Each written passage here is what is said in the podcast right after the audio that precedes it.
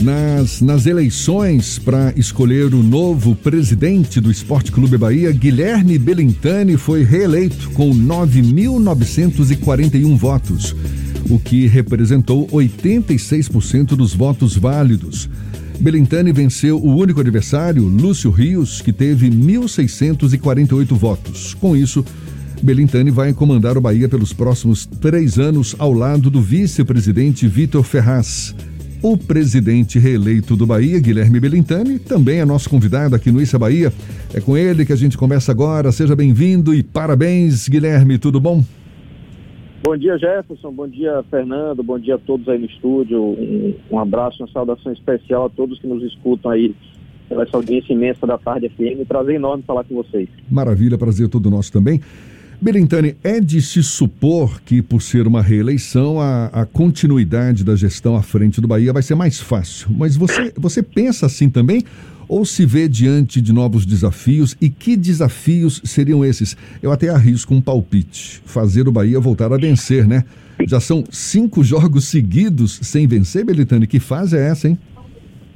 Olha, Jefferson, é, por um lado, o segundo mandato ele, ele vai ser facilitado pelo que a gente fez no primeiro, né? Pela sequência. O Bahia vem desde 2013 numa reestruturação muito grande, vem sendo uma sequência de gestões que tem um alinhamento de pensamento é, e que isso mostra que o Bahia vai se fortalecendo a cada ano. Então, por um lado, o segundo mandato tende a ser é um mandato que, que vai, vai, digamos assim, receber os benefícios e as estruturas criadas nesse primeiro mandato, ou seja, um clube mais forte financeiramente é, maior é, e com capacidade de investimento, com um CP novo, enfim, com infraestrutura muito melhor.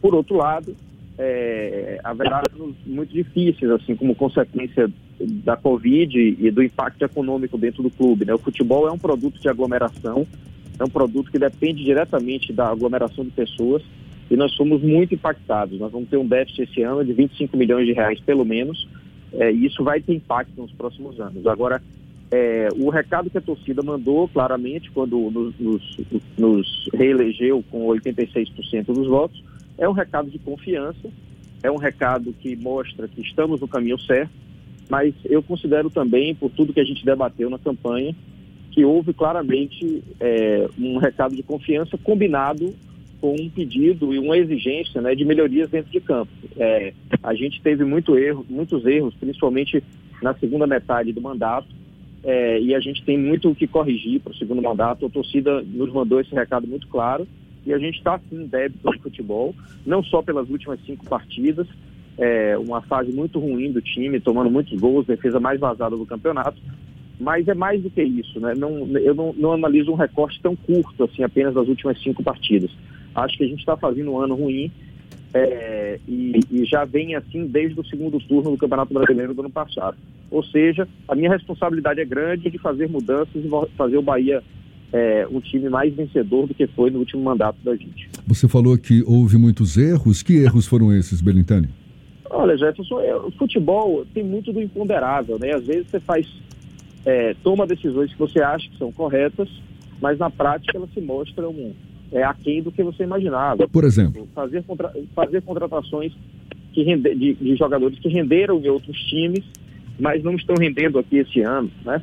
Ou às vezes é, a gente até errar na própria contratação. Os jogadores que, que já não vinham bem e a gente contrata, imaginando que eles vão se recuperar no Bahia, pelo que já fizeram em algum momento da carreira, é, e eles não se recuperam. Então, são erros alguns erros é, é, que a gente não poderia prever, né? As coisas simplesmente não dão errados, mas erros mesmo de decisão também, Jefferson. Eu acho que a eleição serve sempre para a gente fazer um balanço e autocrítica, né? Eu sou muito crítico de mim mesmo, eu quero sempre fazer o melhor possível, é, e eu vejo naturalmente que a gente poderia ter tomado decisões melhores e, e que a gente conseguiria resultar num time mais equilibrado.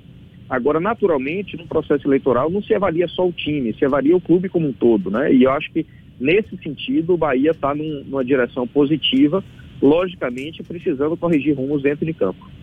Belintani, antes de tudo, parabéns pela sua reeleição. E aí eu vou para uma outra questão. Você foi o primeiro presidente reeleito na, na fase democrática do Bahia Em um dado momento, houve aquela questão: os presidentes devem ou não ser reeleitos, apesar de ser um direito assegurado pela legislação, pelas regras do clube, mas não é uma questão de a renovação que o Bahia pedia e a renovação do mandato não seriam incongruentes? Como você lida com esse tipo de crítica? Olha, não, eu acho que a, a, a, o Estatuto do Bahia ele, ele permite uma reeleição. Acho que a renovação do mandato, o mandato de três anos, justamente para que ele, ele seja é, longo o suficiente para quem quiser fazer só o mandato conseguir dar resultado, mas ele também permite que uma renovação de mandato não signifique uma presença eterna dentro do clube, né? Eu digo sempre, Fernando, eu, eu acho que o Bahia não precisa de heróis, né? A gente não precisa ter no Bahia nenhum nome, os chamados cardeais que marcaram o Bahia por muitos anos, assim. É, eu não tenho nenhuma pretensão de ser uma pessoa assim, não é de marcar meu nome como se fosse um, um alguém é, permanente dentro do clube. Né? Eu, quero, eu quero marcar pelo que eu fiz de benefício para o clube e quando eu sair, entregar alguém que continue fazendo e, e, faça um clube melhor do que o que eu deixei. Né? O meu objetivo sempre foi deixar um clube melhor do que o que eu peguei e entregar para uma pessoa que também faça melhor. Então o Bahia já passou dessa fase de ter cardeais, de pessoas que vivem é, longamente no poder do clube. O estatuto é muito, é muito controlado em relação a isso. E a gente vai para o segundo mandato para complementar a gestão e certamente entregar a, ao meu sucessor é, um clube melhor do que o, o que eu peguei e assim, assim que é, que é, que é o acho que é o grande objetivo do processo de crescimento do Bahia. Uma das críticas de parte da torcida é que o Bahia passou a ser um clube muito engajado socialmente, mas que no resultado no campo não acabou logrando o mesmo êxito. Tem campanhas muito boas com relação à homofobia, ao racismo, mas que dentro das quatro linhas o Bahia não mostrou o mesmo desempenho. Essa crítica esteve presente nesse processo eleitoral ou ela ficou muito mais nos bastidores?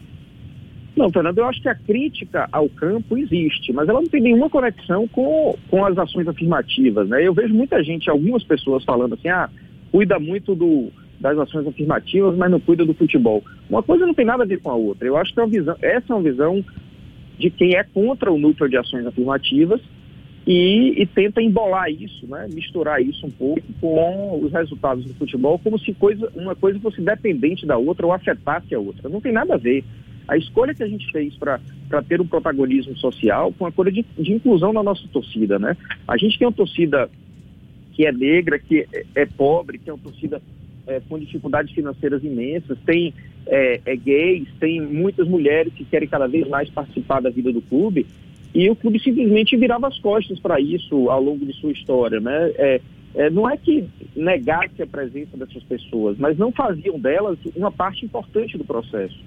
E a gente fez mais do que o núcleo de ações afirmativas, mais do que fazer campanhas, é, como por exemplo de reconhecimento de paternidade, onde a gente conseguiu incluir mais é, reconhecimento de paternidade de mais de 100 pessoas, no, junto com a Defensoria Pública do Estado, uma campanha belíssima que a gente fez, é, campanhas contra o racismo é, não só do estádio de futebol, mas na sociedade brasileira como um todo. Antes desses temas, há três anos atrás, esses temas não eram praticamente falados no futebol, né?